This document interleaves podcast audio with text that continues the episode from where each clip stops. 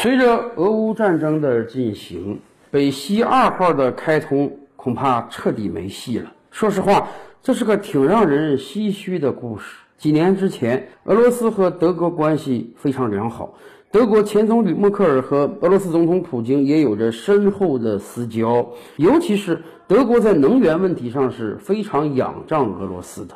没办法，我们上期节目也说了，环保少女都被欧洲政客们捧上天了。德国也自断长城的把几乎所有的核电站和火力发电站通通给停掉了，那么自然要大量从俄罗斯购买天然气。对于德国而言，买俄罗斯的天然气，这是个经济上很正确的选择。尤其是人家俄罗斯还说啊，咱们光一条北溪一号这个供气量不够。算了吧，我们投巨资再搞一条北溪二号，以满足你德国不断上升的用气需求。人家花钱给你修管道，人家把天然气很便宜的卖给你，解决你国内的能源用度问题，这确实是个大好事儿啊。于是双方一拍即合，北溪二号贴着北溪一号平行的修建，年设计供气量呢？超过五百亿立方米。然而，北溪二号建设的过程中就遭遇到了千难万阻，主要是美国的拦着。美国一方面不希望他的西欧盟友大量的购买俄罗斯天然气，这是所谓的资敌行为；另一方面，美国的一众中东欧盟友，什么波兰呀、乌克兰呀，也说，如果北溪二号建成之后，那么。埋在他们地底下的输气管道是不是就要减少供应了？他们每年就不能敲俄罗斯一笔，从俄罗斯拿到几十亿美元的过境费了。因此，很多国家对北溪二号持否定态度，尤其是美国呀，利用它长臂管辖的优势，大量的制裁参与建造北溪二号的公司，使得这个工程是渐渐停停。可以说。北溪二号在设计之初就遭遇到了重重险阻，好不容易啊，到了二零二一年的九月份，在德国前总理默克尔的强压之下，美国最终放弃了对北溪二号的制裁。这条管道历经了几年的建设，花了上百亿欧元之后，可算是建成了。然而，美国佬不是白给的。人家一方面迫于无奈不再制裁北溪二号的建设，另一方面马上想到了釜底抽薪之计，那就是教唆挑拨乌克兰去加入北约，然后酿成了今天的俄乌冲突，最终使得整个欧洲彻底倒向了美国。现在好了，俄乌战争一开打。已经不是算经济账的时候了，而是要好好算算政治账的时候了。今天在欧洲各国，谁要敢提去买俄罗斯的能源，那就是罪大恶极的。甚至享有盛誉的默克尔总理，今天他过往十六年的能源政策也遭遇到了质疑。很多德国人指责说，就是因为他对俄罗斯过于软弱，导致了德国被俄罗斯能源绑架。所以，不单北溪二号现在彻底废掉了，根本没有开通的可能，甚至北溪一号也停气十多天了。按照俄罗斯的讲法，只要西方世界对俄罗斯的经济制裁不消除，对不起，北溪一号也将不再供气。所以，这条命运多舛的北溪二号，它的开通供气几乎已经变得不可能了。连俄罗斯都不抱什么希望了，上百亿欧元的投资，这就彻底打水漂了。但是对于俄罗斯人而言，他们还是要警告欧洲的，他们希望欧洲了解到，不要以为你们不买能源，就别的国家也不买；不要以为北溪二号断掉了，俄罗斯的经济命脉就没有了。所以，前不久，俄罗斯的能源高官宣布说，未来他们要建设通往中国的西伯利亚力量二号输气管线。北溪二号上的损失完全可以由这条管线替代。是的，目前俄罗斯有一条西伯利亚力量一号管线，向我国大量的输出天然气。除了这条管线之外，还有几条管线在建或在规划，包括这条西伯利亚力量二号输气管线。按照俄罗斯能源官员的说法，这条管线建成之后，每年的输气量也将高达五百亿立方米，完全可以替代北溪二号。所谓西方不亮，东方亮，俄罗斯是在表示啊，在欧洲市场赚不到的钱，他们照样可以在亚洲市场赚回来。欧洲人和美国人不要以为不买俄罗斯的天然气就能把俄罗斯饿死。当然，我们也非常清楚，西伯利亚力量二号能不能完全取代北溪二号呢？首先，从时间上讲，这是不可能的，因为西伯利亚力量二号现在还在规划之中，最早也要到二零二四年才能开工建设，怎么地不得修个三五年？二零二九年、二零三零年之前能够彻底建成就不错了。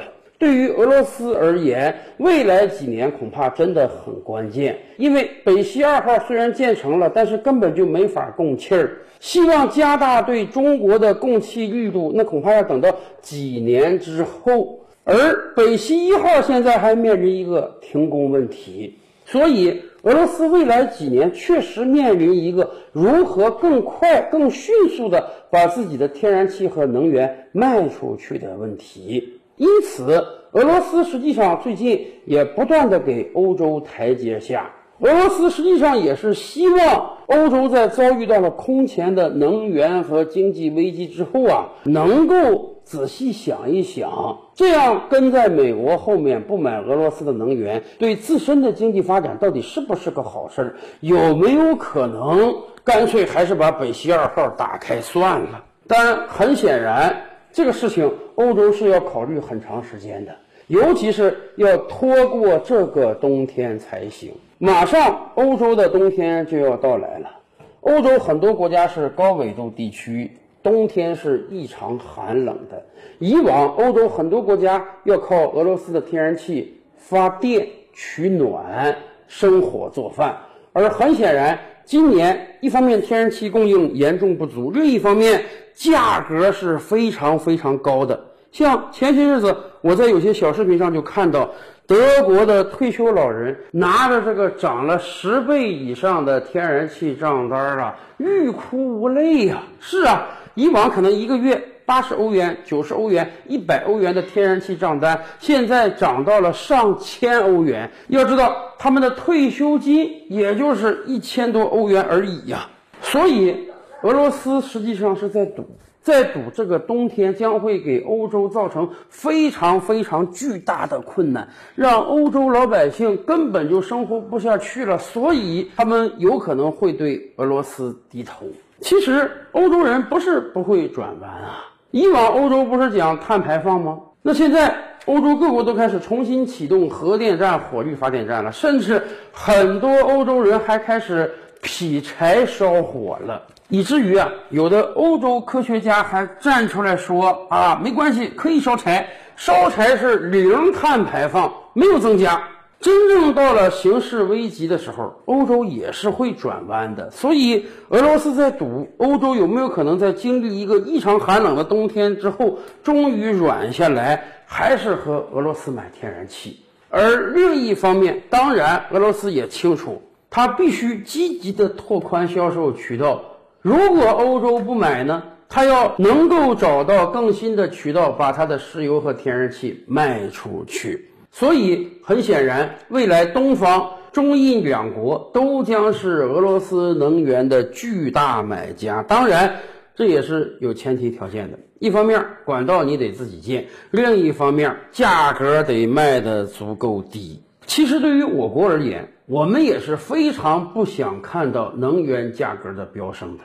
对于我们这样一个强大而发达的经济体而言，我们是非常非常需要能源的。然而，过去半年多来，由于能源价格的飙升，我们已经花了更多的钱了。我们实际上今年上半年，石油的进口、天然气的进口、煤炭的进口数量上都在减少，而金额上都在增加。为什么？价格太高了。这种输入性通胀已经严重的影响了我国经济的发展，甚至前些日子发改委的官员都出来说，我们要做好未来几个月、半年、一年物价上涨的准备。这个物价是怎么涨上来的？有很大一部分就因为能源价格飙升带来的输入性通胀。所以，我们当然欢迎俄罗斯的能源啊。对于俄罗斯而言，你这个东西在欧洲不好卖，你要卖到亚洲，那你就得降点价，够优惠、够实惠，我们才能买。所以，俄罗斯为了拉住咱们这样一个巨大的买家，那也真是下足了血本了。管道我来给你建，价格比市场上优惠便宜，而且还允许你使用人民币结算，这对我国来讲确实是个莫大的利好。一方面，我们当然想把宝贵的外汇资源节省下来，用人民币去交易，那是咱自己印的钱。另一方面，我们用人民币和俄罗斯买能源，无疑会增加人民币在全球范围内的使用。虽然顶替掉美元不可能，但是毕竟这是人民币国际化的一个开始。尤其是当俄罗斯同意我们用人民币去买它的能源之后。其他那些给我们供能源的国家就紧张了，沙特也好，伊朗也好，非洲各国也好，他们就要想啊，那么同等条件下，是不是中国会更优先的买俄罗斯的能源？因为人家允许使用人民币呀，所以是不是他们也要允许我们使用人民币买他们的能源和资源，以便不损失掉这个大客户啊？所以我们看到上个月。澳大利亚卖煤炭给我们的时候，也使用了人民币结算。为什么？因为我们是个大买家，你想让我们来买你的东西，你就要提供让我更舒服的交易方式。当然，也有很多朋友们担心，说你看，俄罗斯现在已经大量的把天然气卖给我们了，而且俄罗斯又规划建好多条输气管线，未来更是大把的天然气卖给我们。那么有没有可能未来我们染上跟德国一样的病，就是我们也在能源问题上被俄罗斯绑架？要知道，虽然今天中俄关系是不错的，但是大国之间从来只讲利益不讲交情。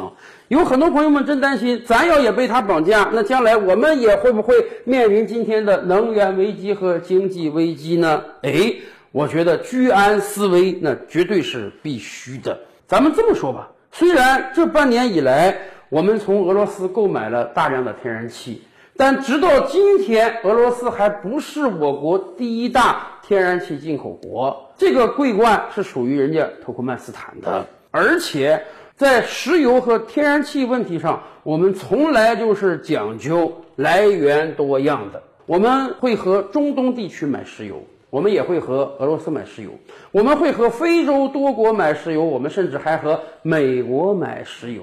为什么？就是要保证能源来源的多样性，以便不在关键时刻被别人卡脖子。天然气也是这样啊。今天我们真正要担忧的，不是我们从俄罗斯买越来越多的天然气，而是我们已经跟别的国家买了太多的天然气。现在要减小比例了。曾经有人说，我国大概有这样一个规划，就是跟任何一个国家购买的能源不要占到我们进口能源的百分之十五以上。是的，只有这样，我们才能一方面保证自己的能源安全，另一方面呢，我们还有这个溢价空间。如果所有的气儿都跟一个国家买，别说安全问题，这个价格你都没法跟他谈。而且相对而言，我国虽然是石油和天然气的进口大国，但我国也是生产大国。我们跟德国不太一样，我们地大物博，我们的各项资源也是非常丰富的。我们天然气有大量是自己生产，而不是从海外进口的。所以，一方面我们能大量生产能源，另一方面，我们几乎跟全球所有的产油国、产气国做交易。我们从来不把鸡蛋放到一个篮子中，所以德国今天面临的窘境是不会发生在我国身上的。照吕拍案，本回书着落在此。欲知大千世界尚有何等惊奇？自然是且听下回分解。